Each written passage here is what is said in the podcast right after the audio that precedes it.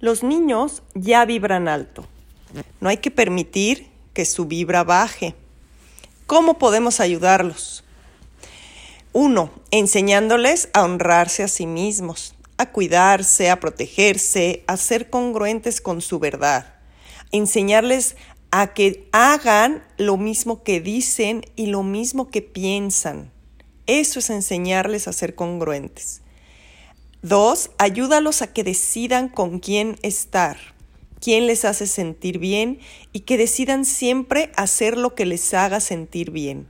Es bien importante impulsarlos a escoger sus amistades y que se sientan cómodas con ellos. Tres, enséñales a alimentarse sanamente, que aprendan a comer cosas sanas, nutritivas, que puedan vibrar alto. Y número cuatro, ayúdales o enséñalos a rezar y a meditar, que comiencen a dejarse llevar por su amor, por su interior, su verdad y su libertad y encontrar su esencia.